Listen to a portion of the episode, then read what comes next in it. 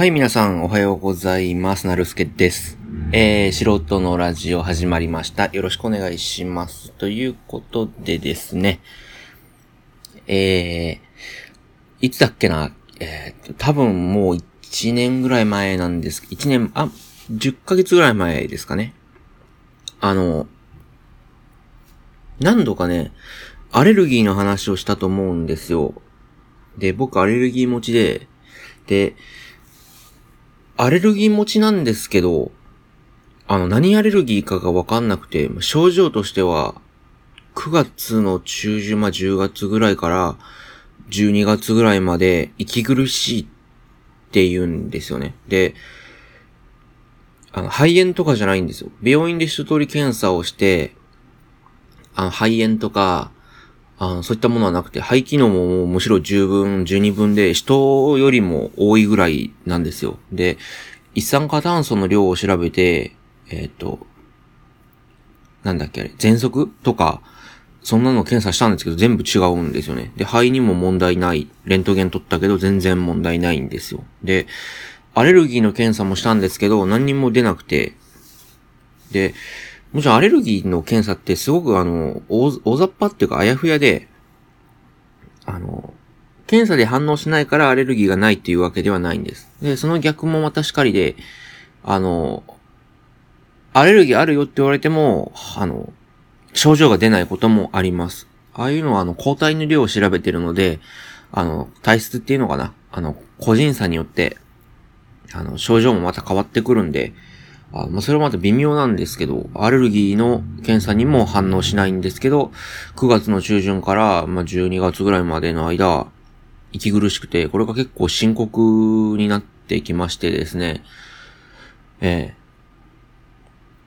え。ー、あのー、なんていうのかな。うん、どうしようかなと思ったんですけど、この度ですね、空気清浄機をね、買いまして、えっ、ー、と、シャープの KC、シャープの KCF70 っていう、えー、30畳用ぐらいのやつですね。を買いまして、部屋がまあ12畳、12畳もないか。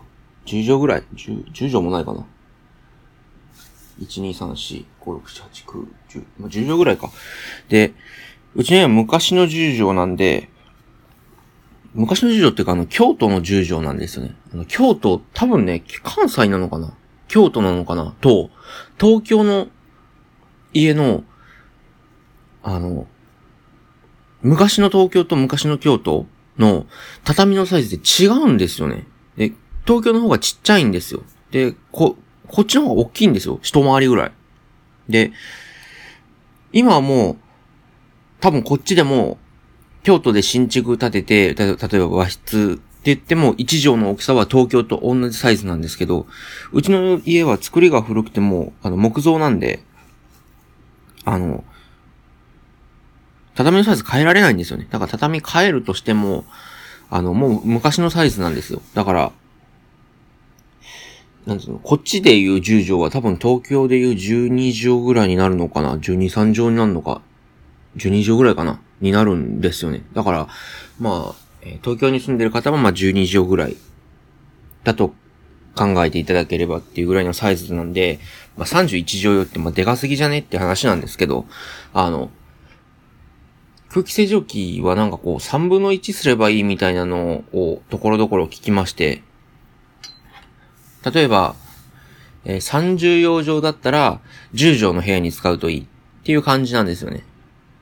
で、確かあの、なんだっけ、あの、有効な、何畳か、何畳用かっていう、例えば30用、30畳用だったら、30畳の部屋の空気をきれいにするのに30分かかるっていうことらしいんですよね。だから30分できれいにできたら30畳用。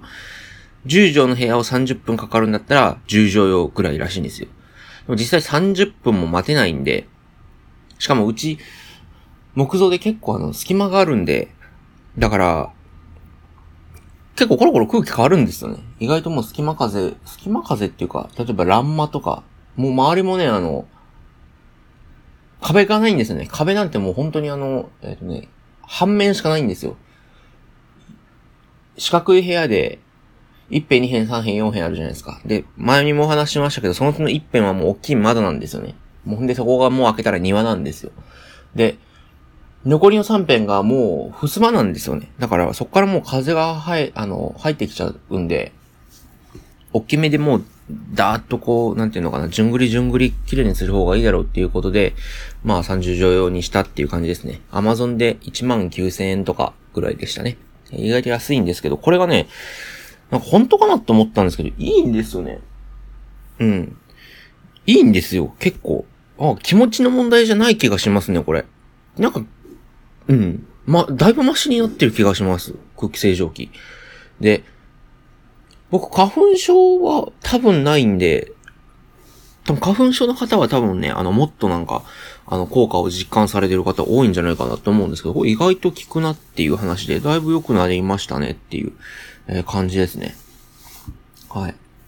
で、あ、そう、忘れてた。空気清浄機の話したくてしょうがなかったんですけど、あの、そうじゃなくて、あの、やけどの話ね。で、前々回多分やけどの話したと思うんですけど、あの、結果的に良かったんですよ。で、まあ、病院行ってこう見てもらったら、あの、なんていうのん、んとね、二箇所、二箇所っていうのかな普通、やけどって一箇所じゃないですか、バッて触れたら。でもあの、火なんで、あの、熱い鉄板に指が触ったら絶対そこしかやけどしないんですけど、火ってこう広がるんで、それでなんか2箇所、あの、やけどのところがありますって言われて、なんていうのかな。関節のところ、親指の関節のところと、その、よく鉄板が触れるところ の2箇所ですって言われて、どう、どうですかって言って見てもらったら、あ、多分大丈夫だと思いますって言われて。で、どんな処置されましたかって言われて。で、でまあ、まあ、ガスバーナーでこうやって、あの、なんていうの？あの、あれ、あれしてたら、あれであれで、みたいな話もなんかこう、あれで、あれがあれでな感じで、みたいな話したんですよ。あの、なんていうの？やけどして、教授に言ったんですよね。じゃあ教授が、あの、火力が違うかもしれないけど、そのガスバーナーの話しましたっけ？しないですよね、多分ね。ガスバーナーの、あの、ガスバーナーが何かもわかんないか。多分、普通の人は使わないもんね。ガスバーナーって。あの、実験で使うんですよ。ガスバーナーって言い出したら、ややこしいな。何に近いかな、ガスバーナー。ガスバーナーって言ってアルコールランプを思い出すと思うんですけど、アルコールランプよりももっと強い。あの、あ、使うかな、中学校で。あの、元線ひねって、多分、高校の時に生物とか科学とか取ってた人は多分使う、使ったと思うんですよ。元線こうひねって、なんていうの？上と下のなんかこう、調節ネジがあって、なんかガスと空気と、でこう、なんていうの？えー、ライターで火つけながら、どっちもこうやって開けて火つけて、で、炎が透明になるまで上をねじってみたいな。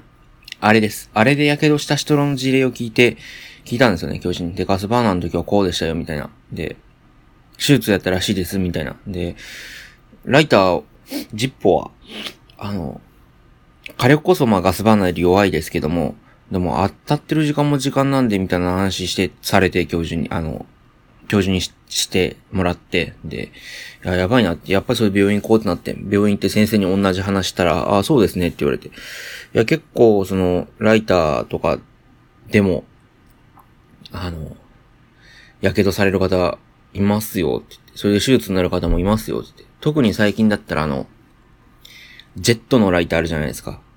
えっと、火がつくんじゃなくて、あの、ボーっていう方。っていうタイプの、あの、炎がジェット噴射されるタイプのライターあるんですよね。風で火が消えないように。あの、それとかでかなりの火傷される方いますって言われて。で、見てもらったら、多分大丈夫だと思うんですけど、でもあの、水ぶくれができないのが難点ですねって言われて、ああ、どうかなって思ったんですけど。まあ多分大丈夫でしょうって言って。あの、ひどい場合はもう白くなったり、黒く、白くなってますって言われて。確かに黒くはなったんですけど、多分大丈夫だと思いますって言われて。で、これ多分、処置が悪かったら多分手術でしたねって言われて、ああ、そんなあるんですかって。うん。手術はなんかあの太ももみたいなとこから皮膚取ってきて、それをその指先に移植するっていう手術らしいんですよ。地獄じゃないですか。で、よかったって言って。で、どんな処置されたんですかって言われたから、いやもう、やけどしてすぐ、すぐ本当に5秒ぐらいでも水に冷や、流水で1時間ぐらい冷やしましたって言ったら、ああ、多分それが良かったんですねって言われて。いろいろなんかあるみたいですけど、流水が一番いいみたいですね。うん。なんかこう、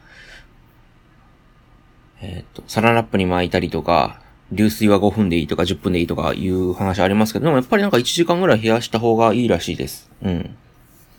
で、それが効きましたねって言われて、あ、よかったですって言って。で、薬なんかいりますか？って聞いたら、薬ない方がいいですって言われて、うん。あの、換気っていうの？